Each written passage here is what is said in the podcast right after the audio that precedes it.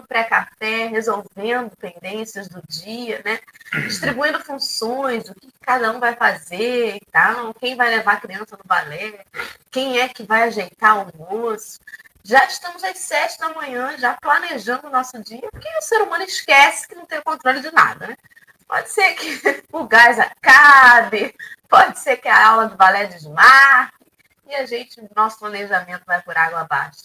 Muito bom dia, queridos amigos. Estamos aqui para mais uma manhã de terça-feira com a turma do café. Hoje é dia 8 de novembro.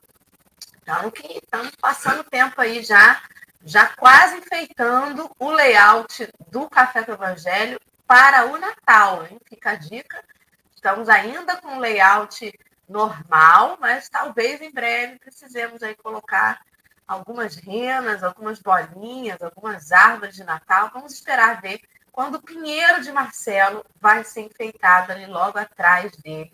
Né? Para quem não está vendo o vídeo, Marcelo, menino Marcelo, tem um pinheiro atrás dele na tela. Estamos aqui na nossa tela retangular do YouTube. É um coqueiro. Qualquer árvore, para mim, contudo, é um pinheiro. É um pinheiro. Então, é como eu vejo que eu faço a audiodescrição. No canto superior esquerdo está com uma tarja escrita Café com Evangelho. Está no meu retângulo, eu sou a Dora. Eu sou uma mulher de pele branca, de cabelo castanho, na altura do queixo, liso, com uma mecha grisalha.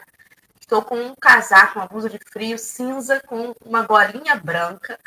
Estou sentada numa cadeira gamer preta. O fundo da minha tela é uma parede cinza e uma parede branca à direita, com violões pendurados. Ao meu lado está Henrique Neves. Ele é um homem de pele branca, de cabelo castanho, preso num rabo de cavalo atrás. É, ele tem barba e bigodes escuros e espessos, uma blusa branca de golinha preta e ele está com o fundo da tela numa parede cinza e as laterais e teto branco. E Marcelo é o rapaz que está no canto inferior esquerdo. É um homem de pele branca, de cabelo bem curtinho, castanho, óculos grau, barbas e bigodes grisalhos espessos, blusa azul e o fundo da tela dele é uma parede branca com quadros pendurados e, segundo ele, um coqueiro atrás, que parece um pinheiro.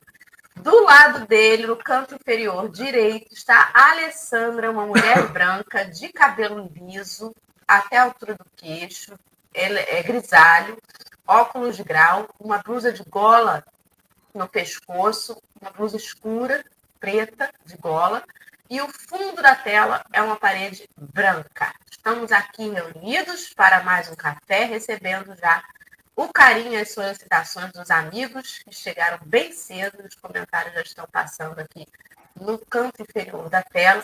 Estes amigos que trabalham junto com a espiritualidade, preparando o ambiente para que a gente comece aí o trabalho. Bom dia, Henrique. Bom dia, Dora, Marcelo, Alê. Mais uma terça-feira, um grande prazer estar reunidos novamente aqui que tenhamos um bom café. Agora, outra coisa, não tinha que já mudar para esses temazinhos amarelos para azul, para novembro azul? Eu estava pensando aqui. Fica a dica. Bom dia, Lê. Boa lembrança, Henrique. Bom dia. A gente sempre mudava mesmo para o novembro azul. Já pegando esse gancho, você que está em casa, você já fez o seu exame preventivo? Seja homem, seja mulher, o novembro azul está aí, mas a gente também tem que lembrar né, que todo mundo precisa fazer seus exames. Então, por favor, não tem essa de vergonha, não tem essa de medo, não tem essa de que, ah, eu não preciso, todo mundo precisa dos seus exames. Porque também cuidar do corpo físico é uma obrigação de cada um de nós, né? Então fica aí a dica. Então, com tarjinha preta, azul ou não aqui nos comentários da gente, no Café com Evangelho, fica aí a dica para o cuidado do seu corpo físico. Bom dia, Marcelo. Meninas, meninas, eu fiz o meu, o, meu exame no mês retrasado. Faço normalmente anual, mas meu médico já disse que a gente, depois de uma determinada idade, de 50, 50 e alguns anos, o ideal é que já faça por semestre. Particularmente, quando eu entro no médico, eu viro nada.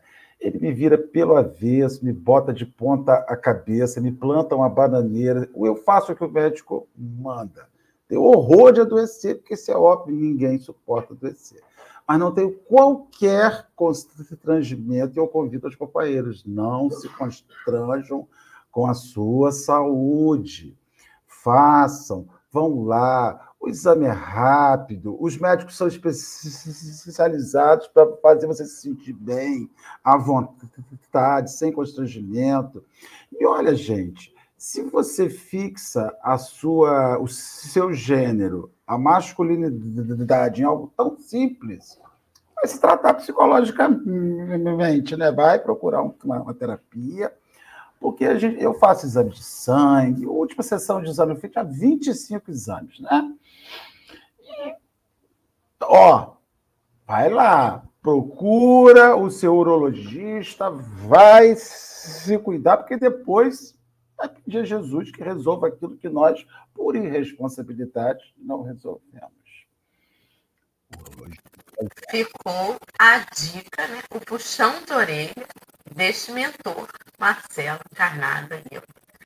A primeira vez que eu cheguei para fazer esse exame de próstata, né, fui tão assustado, achando que seria a coisa mais constrangedora do mundo. Você esquece que você está diante de um profissional. E o cara está ali para te ajudar a dizer, não para te constranger. Com certeza.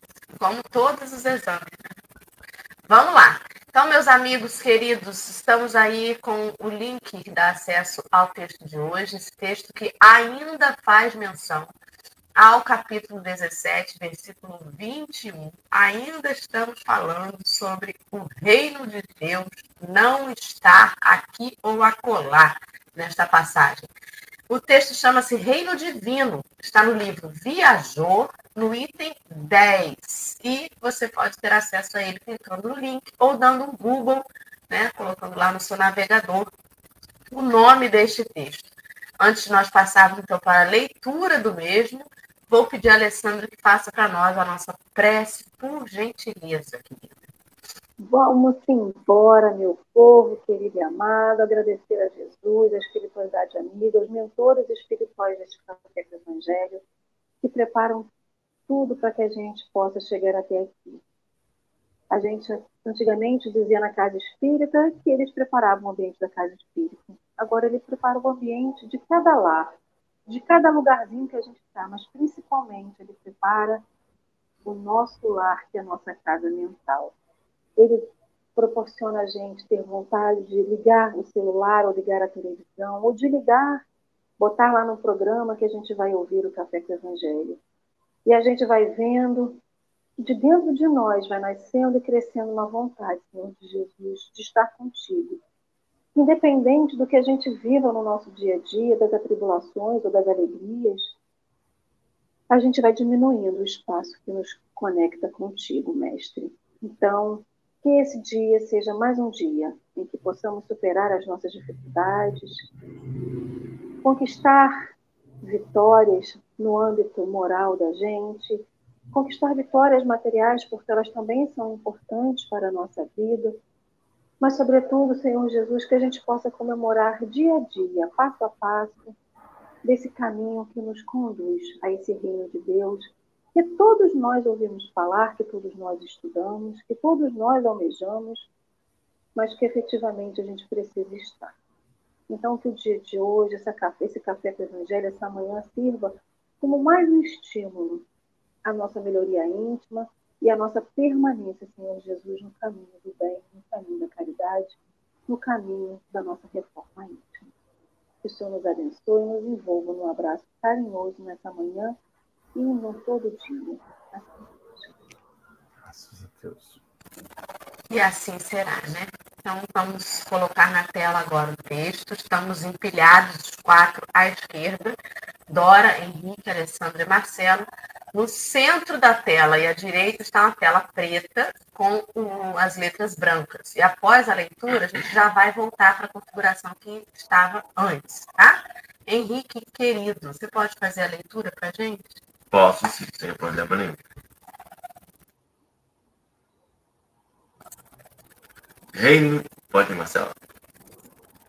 Reino divino. Quando se vos disser que o reino de Deus está aqui ou ali, não acrediteis, porque o reino divino não surge com aparências exteriores. Semelhante conceito do Cristo exorta-nos ao imperativo da iluminação interior, para que o nosso coração não se tresmale na sombra. Habitualmente, exigimos dos outros determinadas rotas de ação, qual se, a não se nos assistisse o direito de fazê-los caminhar com os nossos pés. Cristãos de outras interpretações do Evangelho, reclamamos de pastores humanos a salvação de nossas almas e, quando espíritas, aguardamos que médios e benfeitores nos exonerem da responsabilidade de trabalhar e sofrer em nosso próprio aperfeiçoamento.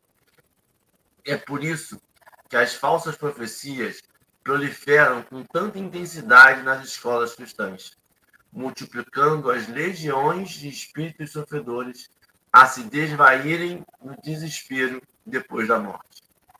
É que nós mesmos, quase sempre receosos da própria consciência, buscamos oráculos que nos engodem a mente com sugestões imaginárias acerca de méritos que estamos longe de possuir, auxiliando-nos à fuga calculada da áspera região em que se nos configuram os deveres maiores. Reconhecemos que o reino celeste se encontra em estado potencial no íntimo de todas as criaturas e que somente construindo-o em nós e desdobrando-o adentro de nós mesmos é que alcançaremos a chave da grande compreensão a investir-nos da posse, na posse da grande luz. Nesse sentido, é justo recordar que o Divino Mestre não apenas traçou o acerto que nos serve de apontamento ao estudo, e sim que lhe viveu a expressão mais profunda, aceitando, sem reclamar, as lutas e as dores que lhe foram impostas padecendo para auxiliar e angustiando-se sem merecer, ensinando-nos, porém, a receber com valor as cruzes que nos mesmos que nós mesmos talhamos para atingir, em plenitude de alegria e vitória, o terreno seguro de nossa suspirada ascensão. Emmanuel. Muito bem. É, eu não sei vocês, mas o que me fez pensar esse texto assim na primeira oportunidade, na primeira, primeira coisa que vem na, na mente é sobre o quão efêmera é esta passagem na Terra. Esse livro Viajor, ele trata de fato dessa viagem do ser espiritual. E quando ele vem falar do reino divino, ele vem falar sobre a importância da gente cuidar daquilo que é imperecível, que é o ser imortal dentro dessa carapaça que disfarça a gente, né? E dentro da carapaça que não é só o corpo, dentro da carapaça que abrange a conjuntura social onde a gente vive, a posição que a gente ocupa, a família que a gente tem, tudo isso não diz respeito a quem a gente é. Não se pode julgar as pessoas pelo que ela tem de fora. E isso é uma coisa tão interessante, um exercício que a gente precisa fazer.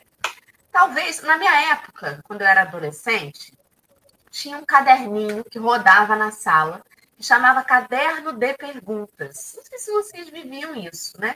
E cada pessoa da sala tinha que responder o caderno de pergunta da Dora, às vezes o caderno de pergunta da Alessandra. Os meninos não brincavam disso, não. Mas às vezes alguns respondiam, né? E esse caderno de perguntas, ele era uma forma da gente conhecer melhor os nossos amigos, mas também era uma forma da gente se conhecer. Claro, salvo aqueles que não eram sinceros e queriam só puxar nosso saco, né? É, então, você fazia perguntas, como por exemplo, como você me conheceu? É, o que te faz lembrar de mim? E aí é um exercício interessante que me resuma em, em, três palavras, né? Coisas assim. É um exercício interessante para você ver o que é que você está aparentando para as pessoas, o que é que está fazendo um peso maior da sua vivência para aqueles que convivem com você. Vamos parar para pensar, se, se, alguém fosse descrever né, a Alessandra, será que diriam assim, a Alessandra é aquela que mora naquela mansão na esquina de Costa Azul, a Alessandra é aquela que, que tem esse óculos de grau que custou 5 mil reais. Lembra daquela que tem óculos que eu te falei que custou 5 mil? A Alessandra é aquela que o irmão dela é famoso, artista de TV. Então, o que, que resume a gente? Ou vamos dizer assim, a Alessandra é aquela, aquela gente boa demais, que toda vez que você tá triste, ela te põe pra cima. Você lembra da Alessandra? Quem? A Alessandra, aquela que tem sempre uma palavra de bom ânimo, Alessandra, menina, aquela que trabalha na casa espírita, que está lá servindo sopa todo sábado. O que, que resume a gente, né? Eu fiquei pensando sobre isso, porque o quanto que a gente é, se sabota, perdendo tempo e energia, às vezes, para tentar manter uma imagem que não é o que diz sobre a gente. E tudo bem se a Alessandra tiver um irmão famoso e se o óculos dela custou 5 mil. Mas será que é isso que vai ser o ponto que vai definir quem é a Alessandra? Tem muita gente que não tem um chinelo para botar no pé, mas é reconhecido pelo seu orgulho, pela sua tirania. Não é sobre o que tem por fora da gente, né? É sempre sobre aquilo que vai caminhar com a gente nesta grande viagem que o espírito faz. Fiquei pensando nisso. Conversem comigo. Meninos, é, essa mensagem me chama muito sobre esse ponto que você abordou, Dora, mas me chama da mesma forma sobre o exercício que a gente faz incansavelmente para que as pessoas nos coloquem no céu. Então, assim, ó, quando se vos disser que o reino de Deus está aqui ou ali, não acredite acrediteis. Se eu disser a vocês, olha, ali está o reino de Deus, não acrediteis. Se alguém te disser, ali está o reino de Deus, não acrediteis. Então, essa mensagem, ela me ressalta o esforço que a gente faz para que alguém sinalize o caminho mais fácil de nós nos encontrarmos no reino de Deus. É aquela, é quando você está isso é muito comum e ele fala sobre o espiritismo, né? Muito, é muito habitual na casa espírita, no movimento espírita, você procurar uma pessoa que faça assim, revelações. De repente a pessoa chega perto de você e fala assim, Alessandra, os espíritos me mostram que você tem um, um caminho brilhante à frente. E você começa a acreditar realmente que você é distinta, que você é especial, que você tem uma, uma função especial neste mundo de gente pouco especiais. E coloca-se. A gente está sempre procurando uma revelação, alguém que nos. É por isso que a, que a gente é tão afeito a fake news, gente. A gente ama fake news porque toda vez que alguém te conta uma mentira que só você sabe, que só o seu WhatsApp recebeu, você se sente especial. Olha, eu sei de uma coisa que você não sabe. Isso dá uma, um empoderamento, vai, do, doce. É como se eu tivesse algo que você não possui. Então, a partir do momento que as pessoas começam a incensar, te colocar num lugar que você sabe que não merece, mas aceita sabe, é, a gente que, que, que, fala em público há muitos anos, já escutei os maiores impropérios. Eu digo impropérios porque soam ao deboche. Quando a pessoa fala que eu sou uma pessoa especial, Marcelo, você me toca, tudo bem. Naquele instante, naquele momento, naquela configuração, sua palavra chegou. É mentira? Não, é verdade, mas naquele momento, eu não sou aquele momento aquele porque naquele instante houve uma configuração. O instrutor espiritual da casa espírita, o seu sofrimento, o seu instrutor espiritual. Então, não é o orador que te sensibilizou, é toda a configuração daquele momento. É a sua necessidade. Estudávamos isso ontem com o professor Alessandra e o professor Henrique, um livro do, dos, dos médios. Muitas vezes o fenômeno espírita, para que ele ocorra, tem toda uma configuração. Tem um médium que doa ectoplasma, tem o, o, o, espírito. E outra coisa que aquela Kardec faz, muitas vezes as coisas acontecem a revelia de ambas as, as vontades. Tem espíritos que geram fenômeno que sequer sabe que geram. Simplesmente geram, porque estão ali na sua ignorância fazendo as coisas acontecer. Quantas vezes, quantas vezes na nossa ignorância não fizemos algo acontecer? E, gente, não imaginei que isso ia acontecer isso. Assim também é no mundo espiritual. Né? Então, assim, a gente está procurando alguém que facilite o nosso reino dos céus. Alguém que profetize, alguém que diga é por aqui. E aí a gente está endeusando pessoas. Surgimento de novas religiões com novos arautos. Como nós precisamos de um, alguém que nos leve, que nos conduza, um novo Moisés. E aí você elege líderes religiosos, você elege pessoas de sucesso, você elege os políticos para se transformarem no novo Moisés, que vai nos tirar dos mares elameados dos nossos equívocos, e não vai, isso é um processo espiritual. Então, essa mensagem me chama muita atenção, Odora, que o reino de Deus é dentro de mim. E eu faço a minha religião no sentido de me transformar como sacerdote de mim mesmo. Toda vez que eu depositar isso fora de mim, a probabilidade de que eu não ache a saída é enorme, é muito grande. Eu tô apavorada como que o mesmo texto eu tive uma visão completamente diferente, né, cara? Eu acho que eu fiquei presa ali na segunda frase e, e não sei, não, não Agora você foi falando, foi fazendo todo sentido com o restante do texto, mas como pode, né? Muito impressionante. Por isso que quatro pessoas são melhores que uma. Nossa, é. Não, impressionante. E aí, gente? Henrique, você quer ir, meu filho? Uhum. Enquanto tá Marcelo estava. Enquanto Marcelo falava e eu estudando esse texto, eu lembrei da casa espírita. Eu lembrei da casa espírita, que é aonde eu vou, né? Lembraria de outra denominação se lá eu também fosse. A gente fala assim, ah, eu tenho que ir na casa espírita porque lá eu fico calmo, porque lá eu fico tranquilo, porque lá eu vou deixar meu nervosismo, minha revolta, porque lá eu vou buscar uma energia através do passe. A gente colocou a casa espírita no altar como se lá, só lá fosse possível conseguir alguma coisa. E essa fala de Marcelo traz isso para mim também.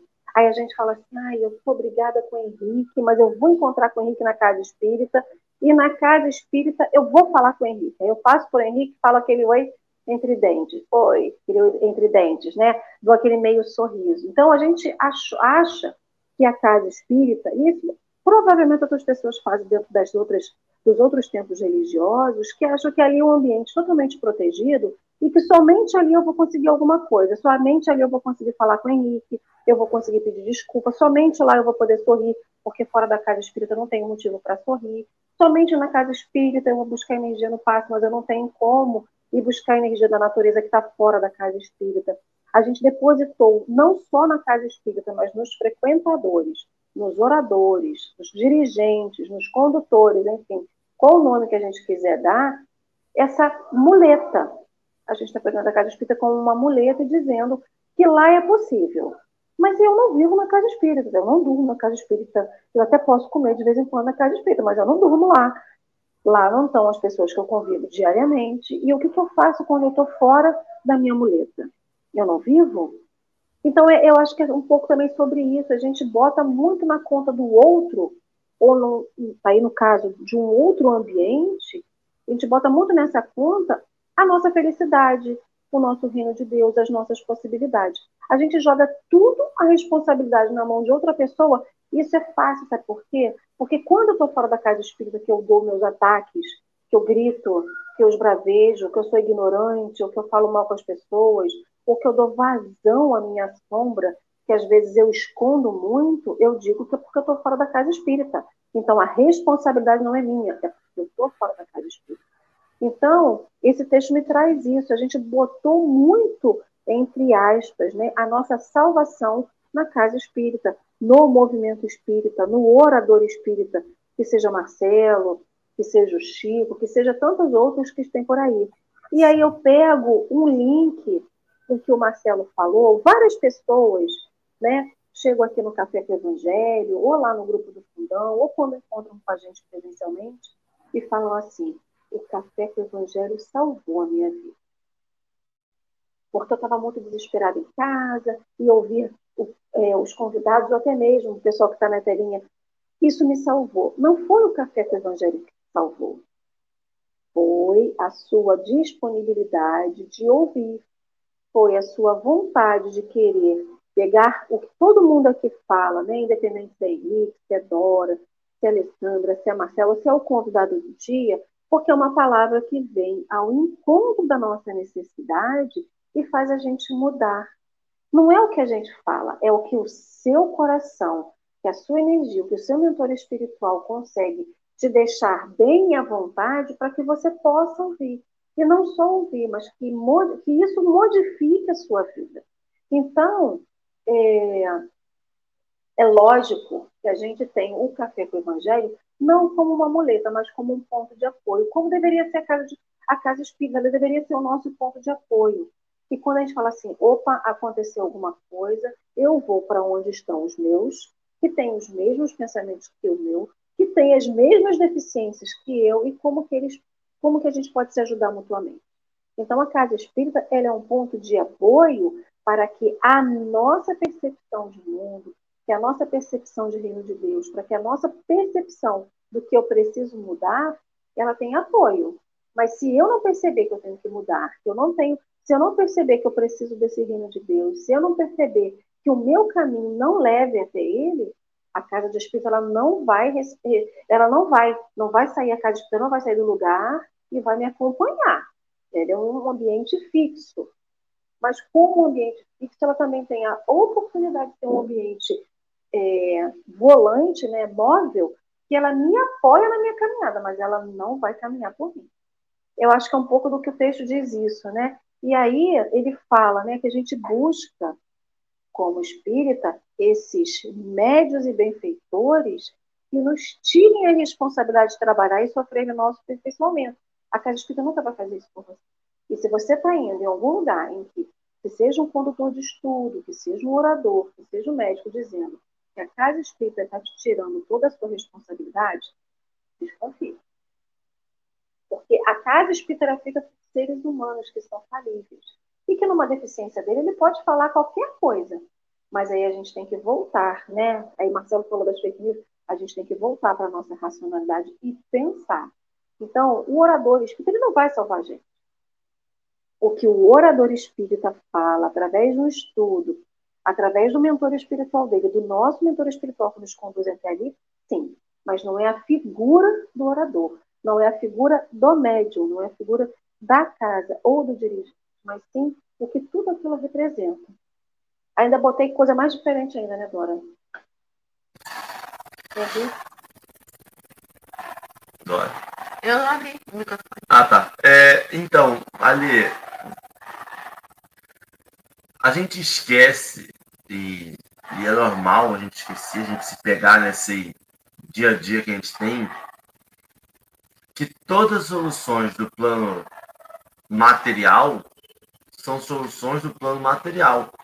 O que o texto te leva é uma solução espiritual estando no plano material. Se eu me fixo muito num palestrante espírita, no Marcelo, que agora já está elevado à categoria Chico Xavier. Percebeu, né, Marcelo? Mas sigamos. Se eu me fixo muito a Marcelo e sigo ele e assisto todas as palestras dele e tento fazer da minha vida a vida do Marcelo. Fã clube número um. Onde o Marcelo vai, eu vou. Onde o Marcelo fala, eu estarei lá. E o que o Marcelo fala, eu tentarei cumprir. Isso pode aliviar e, e melhorar a minha vida? Pode. Mas eu estou fazendo curso para quê? Para obsessor de Marcelo. quando o Marcelo desencarnar, eu vou ficar obsidiando o Marcelo. E se eu desencarnar antes, eu vou voltar e vou ficar aqui de obsessorzinho de Marcelo. Por quê? Porque eu estou me fixando em plano material. É interessante porque eu queria ter a, a forma serene, serena e ríspida ao mesmo tempo de Emmanuel. Quando ele fala, é que nós mesmos, quase sempre receosos da própria consciência, buscamos oráculos que nos engodem a mente com sugestões imaginárias. Ou seja, a gente, fugindo nas nossas sombras, vai procurar uma pessoa que vai falar uma palavra que venha no meu viés de confirmação, mesmo que isso seja imaginário, mesmo que seja pandemia, será o, o, o processo de regeneração mundial. Isso me satisfaz. Opa, eu sou uma criança no seu indigo, um digo, aquela. Eu sou, opa, eu estou no mundo de regeneração. Isso me faz me satisfazer. Olha, eu não acredito que o Brasil seja isso. Aí alguém fala, opa, então é isso mesmo. Mesmo que vá contra toda a doutrina, mesmo que vá contra todos os ensinamentos de Cristo, mas aquilo reforça o meu viés de confirmação. A gente só passa o caderninho de pergunta para os nossos amigos, não passa para os desafios. Que é uma coisa que eu ia responder. Por que, que os meninos não respondiam? Por que, que os meninos não respondiam? Eu não respondi por quê? Porque só quem respondia eram os meninos que as meninas iam ficar afim. Então só os bonitinhos respondiam. Os menininhos do meio do meio para o fim da turma, ninguém respondia. E não respondi nenhum caderno de coisa. Por quê? Porque não era o viés de afirmação. Ninguém queria saber minha opinião. Eu, cala a boca e segue a vida e vai ajudar, garoto. E eu, e eu fiz isso. Hã? Marcelo está desamutado. Você vai rasgar é o caderno. É, eu, eu, eu vou rasgar ele. É, eu faria isso. Eu era uma outra encarnação minha. Não eu diria boa. umas verdades que ninguém, difíceis de engolir, e ninguém ia querer passar caderno para ele. E aí, quando ele te joga para você que o reino de Deus não vem de aparências exteriores, vem dentro da gente, que é aquilo que é imutável, é aquilo que vai permanecer, é aquilo que quando eu desencarnar eu vou levar comigo porque a gente já tentou levar a riqueza, a gente já tentou levar sobrenome, a gente já tentou, a gente, assim, tem uma coisa chamada experiência, né?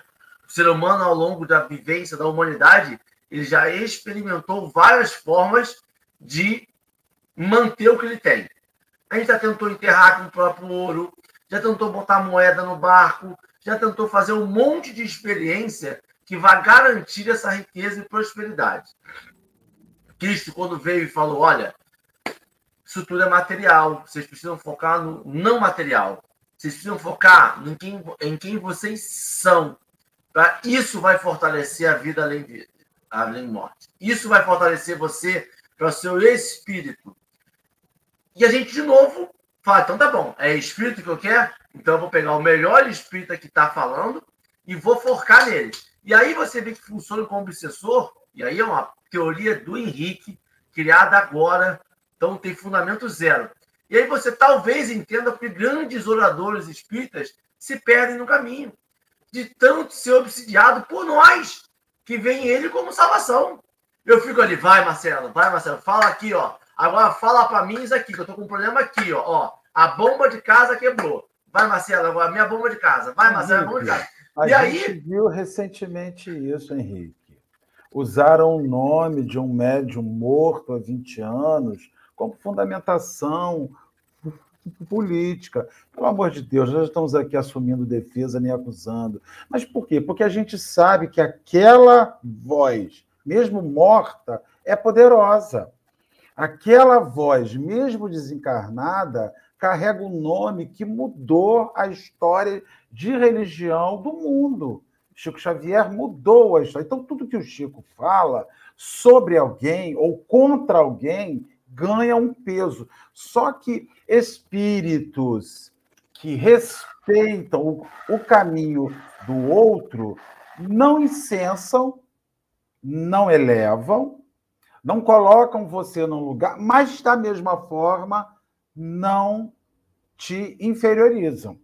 Então, a questão é: assim como o espírito não existe com função, como a instrução religiosa não existe com função de te colocar no céu, também ela não tem função de te lançar ao inferno.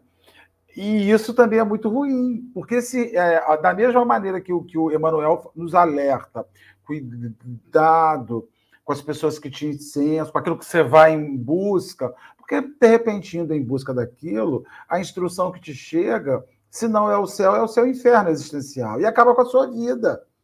Acaba com a sua vida. Porque se um instrutor espiritual, se eu chego na casa espírita, suave caminho, e Dora me diz assim: você não vale nada, vejo uma aura sombria ao seu redor, e eu que fui buscar o céu ali, ela imediatamente me joga no inferno, porque eu sou suscetível. Quem é suscetível a procurar o céu também será suscetível quando encontrar emanações inferiores e cairá nelas. Cairá. Quem vive sobre cai, derruba por essas outras nós temos que ter um cuidado enorme. E o, o bom senso, quando ele vai dizer aqui, ó, é, reconhecemos que o, que, o, que, o reino de, que o reino celeste se encontra em estado potencial no íntimo de todas as criaturas e que somente construindo em nós e desdobrando a dentro de nós mesmos é que alcançaremos a chave da grande compreensão a investir-nos na posse da grande luz. Ou seja, é tudo dentro de você. Se você procurar fora, você vai se perder e vai estar sujeito ao engodo.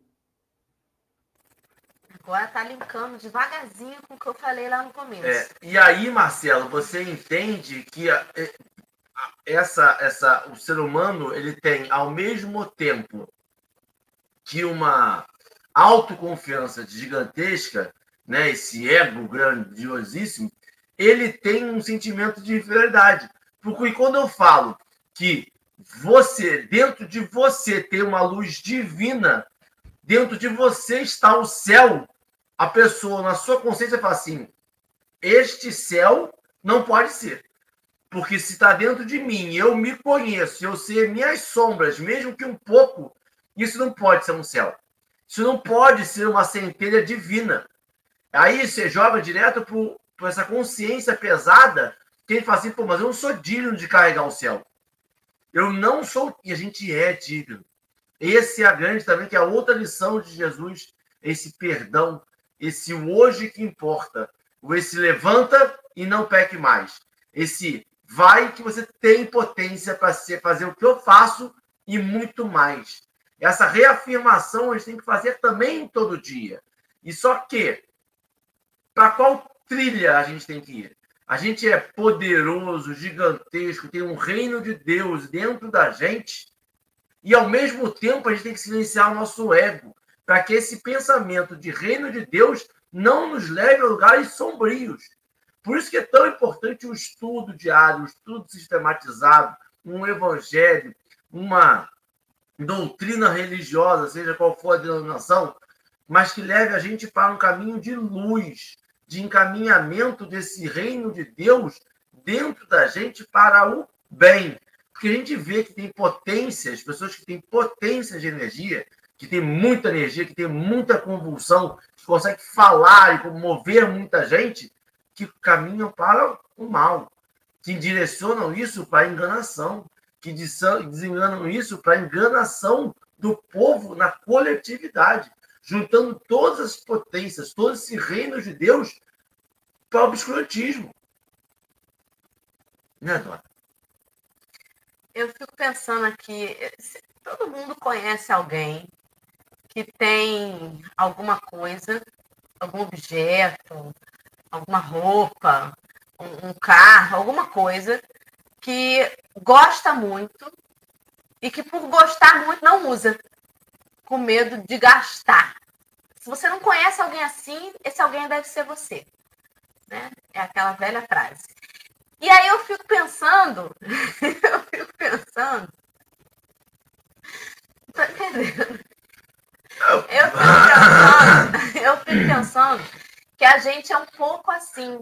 Eu a gente quer vir aqui, economizar a nossa paciência, economizar a nossa tolerância, economizar a nossa paz, porque se eu jogar no mundo, eu vou gastar ela. E é por isso que a gente fica querendo é, oráculos, a gente fica querendo bolhas, a gente fica querendo camisas salva-vidas, quando a gente entende erroneamente o conceito de religião. Como se aquela salvação que a gente estivesse buscando fosse para o momento de agora, né? Ou seja, me blinde de pessoas chatas, me blinde do desemprego, me blinde da doença, porque eu não quero usar o que eu tenho dentro de mim nessas dificuldades. E olha que, que interessante, a gente só vai conseguir acessar esse reino de Deus intimamente quando a gente se permite a vivência em todas essas situações de dificuldade. Porque não é ouvindo café com o evangelho no conforto da minha cama às sete da manhã, com café quente, com a barriga cheia, que eu vou aprender evangelho. Eu vou aprender evangelho quando eu tiver um parente meu que eu amo muito, desenganado com um diagnóstico difícil. Eu vou aprender evangelho quando eu tiver um filho que eu descubro que está tendo problemas com entorpecentes.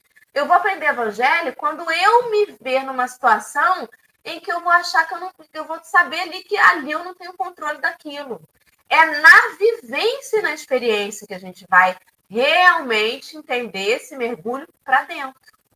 Se eu não convivo com a situação da dificuldade, eu não sei nem qual é a minha capacidade de vencer aquela dificuldade. Fala.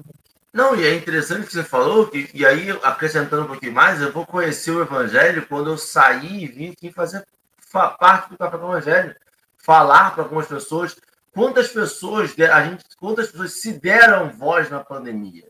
Porque também tem isso, Dora. A gente está muito acostumado a ouvir o Marcelo Turra. Marcelo Barreto Turra vai Mas falar. Ele tá com um negócio com você hoje, né, Marcelo? É, hoje eu tô com ele, porque ele foi comparado a Chico Xavier, né? É um negócio de doido. Não, vamos lá, outro. Eu vou ouvir Haroldo. eu vou ouvir Haroldo. Eu vou ouvir Chico. Eu passo para o terceiro a possibilidade e a chance de me esclarecer sobre o Evangelho. E eu nunca dou a oportunidade de saber o que eu realmente estou pensando. Eu não me disponho a o que eu realmente interpretei disso. Por isso que, de novo, a gente reforça a pessoa, a gente está ali lendo uma hora, mas é interessante a própria pessoa ler o texto, textos e interpretações, porque são as suas interpretações que vão direcionar as suas ações, que vão recomeçar o seu reino de Deus que vão encaminhar a sua reencarnação. Não é a, a, a interpretação de Dora, da Lê, do Henrique, do Marcelo, é de individual. E acho interessante isso, quanto esse o movimento espírita tem se transformado, de que acabou os cinco grandes palestrantes, né, as pessoas que movimentavam completamente o movimento, e começou-se a ter um movimento de que pessoas dentro da Casa Espírita estão indo fazer suas primeiras palestras. Depois de 30, 40 anos do movimento, fazem a primeira palestra. E aí eu lembro de um estudo que, não vou citar o nome, porque senão que é perseguição, que falava que Kardec, que o Espiritismo seria esse pequeno grupo de estudo do Evangelho. Esse pequeno grupo para ler os livros, para conversar, para se entender, e não de um palestrante vir e explicar e ter a ideia do que ele teve sobre o Evangelho, enquanto todo o resto da palestra, da, da, da audiência, que 100, 200, 300 pessoas ficam em silêncio e não tiram suas dúvidas e saem de lá com a interpretação única e exclusiva do palestrante.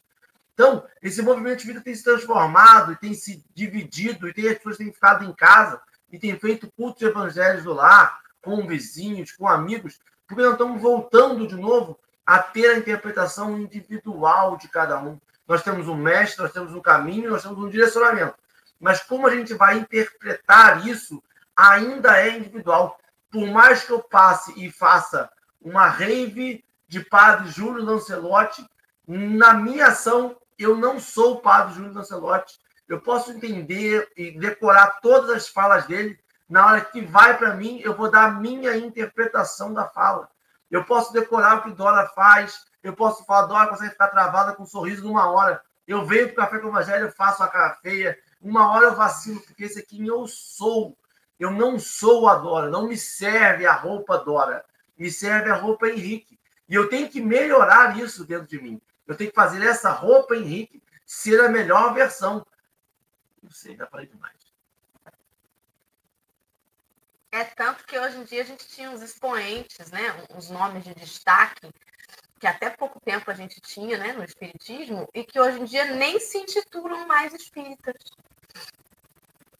já, já estão com outros caminhos e você hoje em dia só vê vídeos e etc. Né, dessa pessoa como espírita de antes. Hoje em dia, uma boa parte já nem se intitula mais, né? Já, já mudou mesmo o foco. Bom, minhas considerações finais são obrigada. Eu realmente acho que cada pessoa tem um entendimento, né? Como que esse texto desdobrou em tanta coisa e que loucura isso. Isso é, isso é muito rico, isso é muito importante. Por isso que a gente frisa que cada um não deve se conter com o que a gente traz aqui em pequenos 50, 60 minutos. Não contenha-se com isso e busque o seu reino de Deus dentro de você. Né? Pega tudo isso, digere dentro de você, vê o que faz sentido, o que não faz. A Alessandra saiu da tela agora.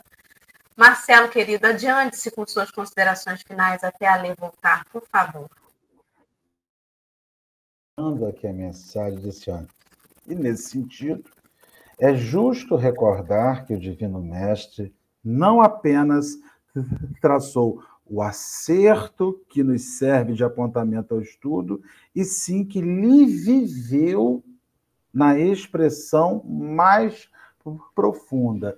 Qual foi essa vivência? Né? Quando você olha o céu de Jesus, a busca pelo céu, pelo reino divino que Jesus fez, para nós foi um grande inferno. Acusações, agressões, violência, violência física, violência moral, julgamento injusto, assassinato como um criminoso. Então ali ele está dizendo que na maneira com que ele vive e que nós utilizamos parte dessa maneira de viver como se ele tivesse sofrido os nossos pecados, para que nós não sofrêssemos mais, e não é isso, pelo amor de Deus, eu respeito imensamente as doutrinas religiosas. Mas Jesus não veio sofrer as nossas dores. Jesus veio sofrer as dores que ele não merecia que ele não precisava, que foi fruto de injustiça, mas ele não veio viver as minhas dores, as minhas angústias. Ele veio dizer o seguinte: olha, o reino de Deus, o reino divino, ele está nas dores que você suporta. Ele está nas lutas pelas quais você passa. Então, assim, a gente tem um pavor. Nós temos uma companheira de, de estudo, né? cria umas falas polêmicas, às vezes, em outro grupo que nós participamos, que ela não aceita chegar no plano espiritual e sofrer, que tem que ter alguém lá para atender. Eu falo, gente, mas o plano espiritual é consequência. É consequência, é, é reativo às suas ações. E se você age de uma maneira e o plano espiritual te beneficia, te beneficia de outra, tem alguma coisa errada, né? Então, assim, esse final da mensagem, ele me diz o seguinte, como consideração final: o reino de Deus começa quando você suporta os infernos materiais, as lutas materiais, os horrores materiais, todos nós passamos. Né? E amaldiçoamos muitas vezes esses momentos, quando, na verdade, é, são esses, esses momentos que estão nos abrindo a possibilidade. Não que você tenha que sair pelo meio da rua procurando um problema para a tua vida. Não é isso. Mas tem os problemas que a vida vai te colocar como dinâmica de aprendizado. E isso é outra coisa. Né? Isso é outro processo. Ah, eu nunca fumei, ah, eu nunca bebi, apresentei um problema. Pois é, a vida te colocou. Aprende a lidar. Agora, se você vive com um monte de vícios e equívocos, não é a vida que te colocou. Você foi buscar cada problema daquele, né? Mesmo que inconscientemente. Então é isso aí, gente. Muito bem. Então, Ale, querida, faça as suas considerações finais, por favor. enquanto vocês falavam, eu fiquei lembrando, Dorinha falou de, da gente economizar, né? Economizar com medo de gastar.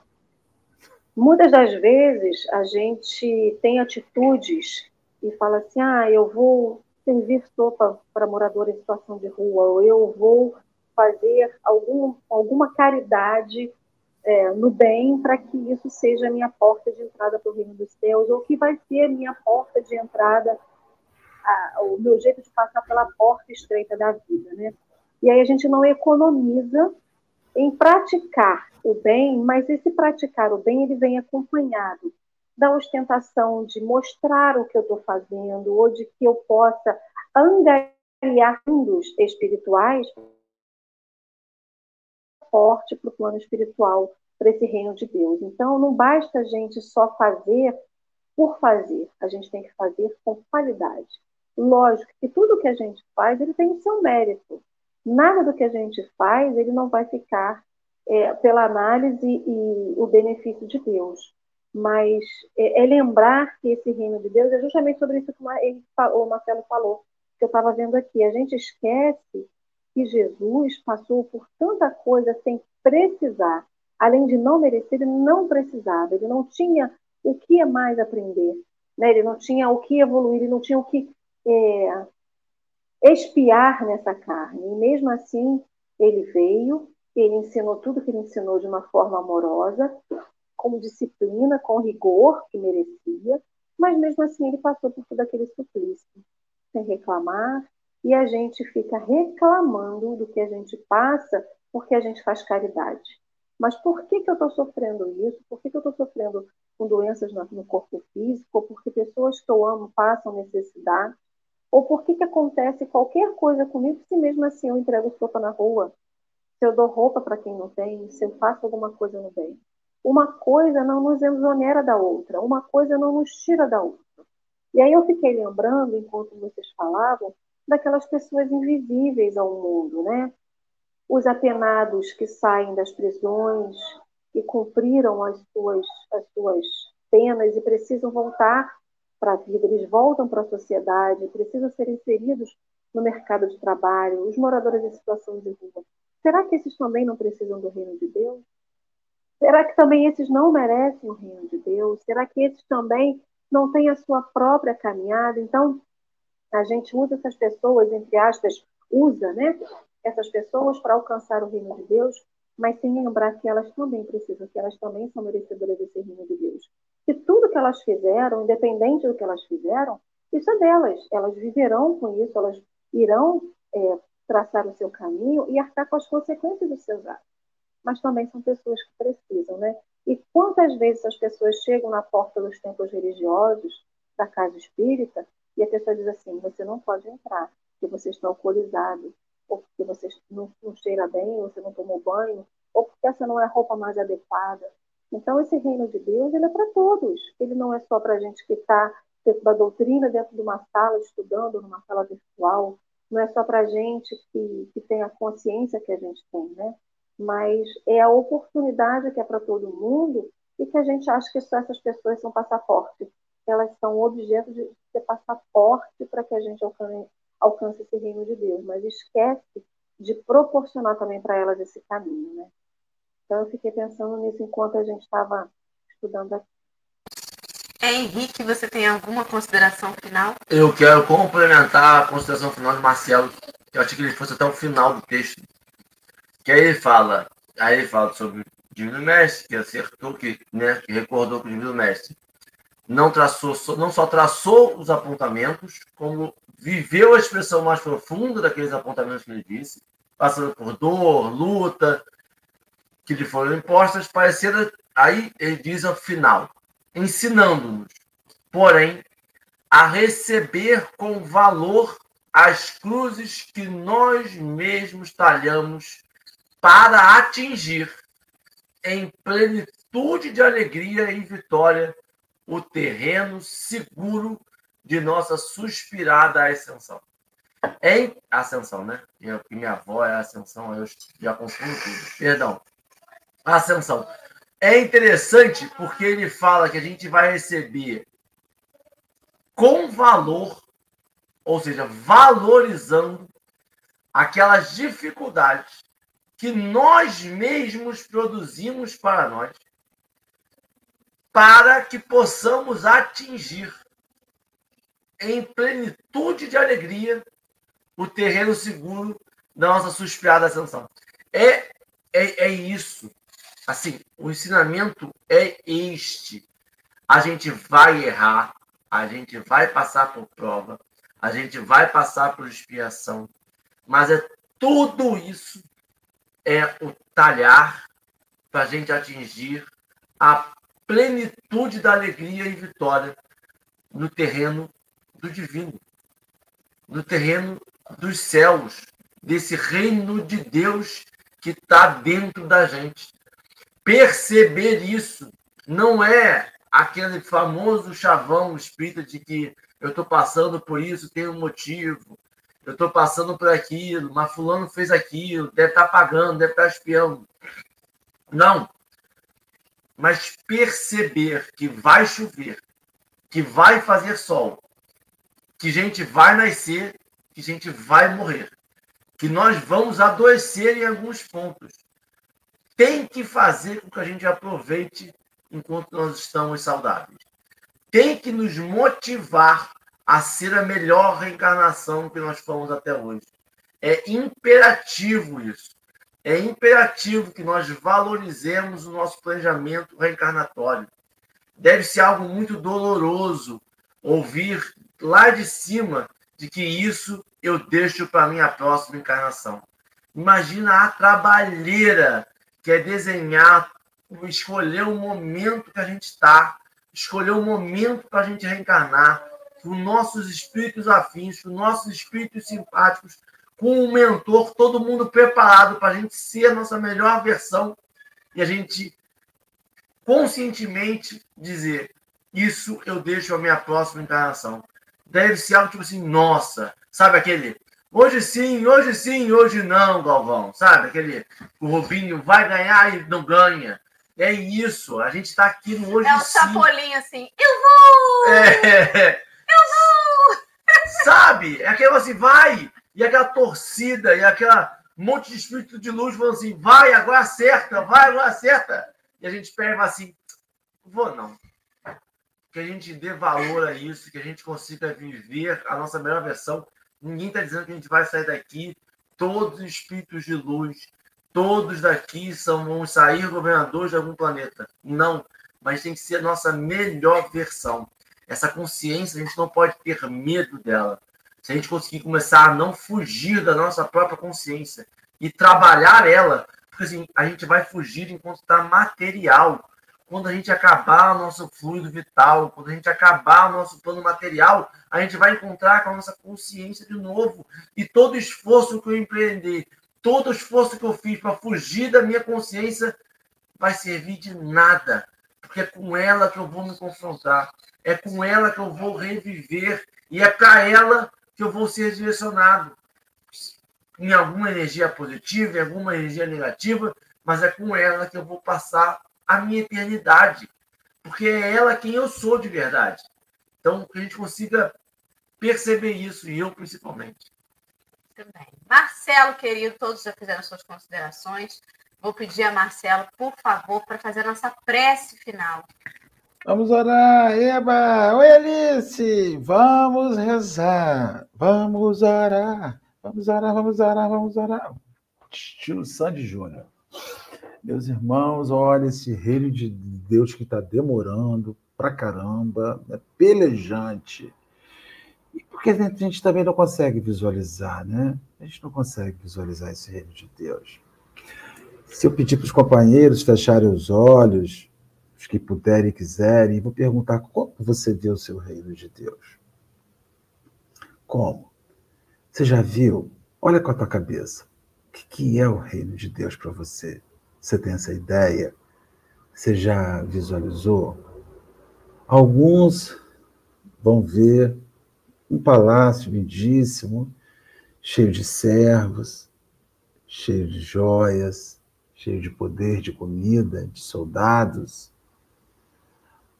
Mas os servos, pergunte aos servos como ele se vê naquele lugar. Então é bem possível que o seu reino de Deus coloque alguém que está ali, que você posicionou, num lugar inferior, num lugar de ser de sal. Para outros, o reino da felicidade é um reino que fala sobre o amor, sobre a benevolência.